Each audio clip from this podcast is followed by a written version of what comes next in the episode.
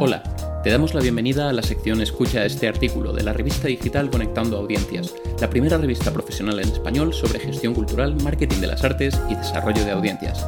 Estás escuchando la voz de Pedro Pérez y en esta ocasión te ofrecemos la lectura del artículo titulado Siete retos de innovación para las industrias culturales y creativas de Antonio Bazán. Financiación de las industrias culturales y creativas en Factoría de Industrias Creativas. Esperamos que disfrutes de esta nueva manera de acceder al contenido de la revista y que la experiencia te resulte útil e inspiradora.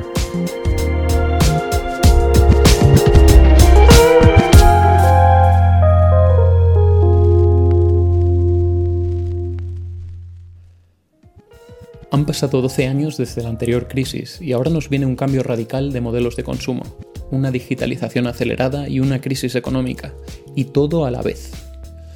Pero no nos engañemos, la crisis es asimétrica.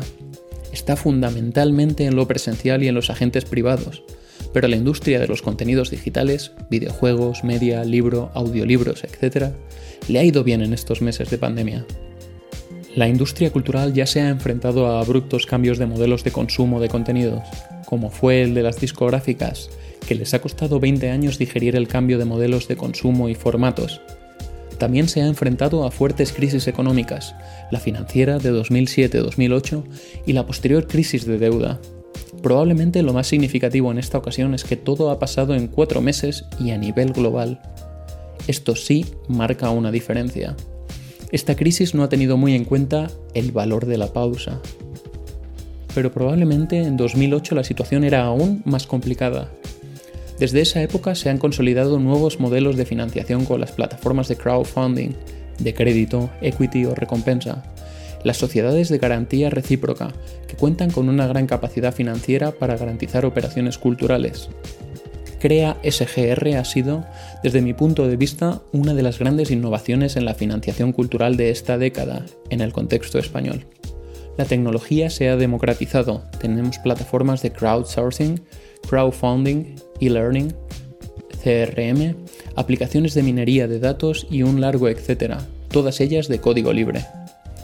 El tratamiento de datos ya tiene un marco estable regulatorio, la protección de la propiedad intelectual está clara y ya tenemos modelos consolidados de consumo cultural contra suscripción, grandes ejemplos como HBO y Netflix, entre otros no solo ha sucedido en la industria del sector audiovisual, estos modelos los tenemos en audiolibros, videojuegos, música, libro y otros sectores. Parece mentira, pero con todo lo que hemos avanzado todavía no se ha conseguido aprobar una ley de mecenazgo. Por un lado, no tenemos una ley de mecenazgo, pero por otro, con las agrupaciones de interés económico, AIE, y su autorización para vehiculizar el patrocinio en la industria del directo, los festivales, se ha abierto un camino tanto o más interesante que una ley de mecenazgo. Esta es otra gran innovación en la financiación de la cultura de esta última década. Si conseguimos que este instrumento se democratice a toda la cultura, sería menos necesaria la ley de mecenazgo, que las leyes son muy difíciles de cambiar vamos a intentar poner negro sobre blanco lo que desde nuestra experiencia en factoría serán los grandes retos de emprendimiento e innovación de las industrias culturales y creativas en la nueva realidad COVID. Aquí proponemos siete grandes retos a los que los emprendedores, innovadores e instituciones de la industria cultural debemos enfrentarnos. 1. Digitalización. Como dice un buen amigo, director de IT de un museo, nuestras instituciones son digitales que desarrollan actividades en el mundo físico. Esto quiere decir que no tenemos instituciones en el mundo físico que tengan una ventana digital, es a la inversa. Ya somos todos digitales en nuestros procesos, diseño de contenidos, comunicación, analítica de datos, etc. Y como consecuencia no podemos tener procesos de decisión y de relación con el público del 19 en el siglo XXI. ¿Se os ocurre un departamento de audiencias sin CRM ni analítica? Pues sucede. Tampoco podemos tener recursos humanos analfabetos digitales, y esto va por mi generación. Todos hemos de tener un conocimiento mínimo de las habilidades digitales. Primer reto, la digitalización de los profesionales de la cultura y de las propias instituciones culturales. 2. Generación de nuevos productos culturales. El modelo digital no es llevar una grabación en vivo a la red, no es un teatro en streaming con el público tosiendo sin la calidad que nos piden las grandes plataformas. Es otra cosa. Segundo reto, innovar en los contenidos. 3. Necesitamos agregadores de contenidos y distribuidores multiplataforma. No podemos hacer la guerra por nuestra cuenta.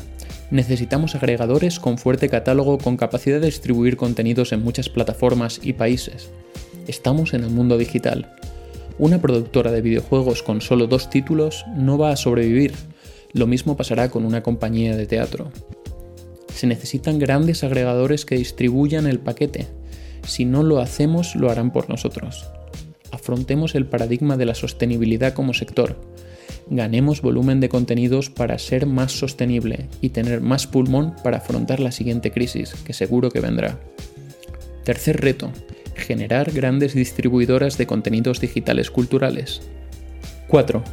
Colaboración entre lo público y lo privado. Y esto va por los dos lados de la mesa. Los gestores públicos tienen que aceptar que el sector privado tiene ánimo de lucro, que quiere decir ganar dinero, Apoyar el sector privado no es pactar con fundaciones privadas sin ánimo de lucro. Eso no es ayudar al sector. Los gestores del sector privado tenemos que cumplir con nuestras obligaciones fiscales y laborales para que los agentes públicos puedan ayudar. No es válido pedir ayuda al sector público y vivir en la economía informal. Nos queda trabajo a las dos partes. El cuarto reto es una real colaboración público-privada. 5 modelos de negocios híbridos presenciales y online, que nos permita tener vías de financiación en las distintas realidades. Esto no es solo un reto privado, debería ser también un reto de lo público. Es una realidad que las instituciones públicas también tienen planes de negocio.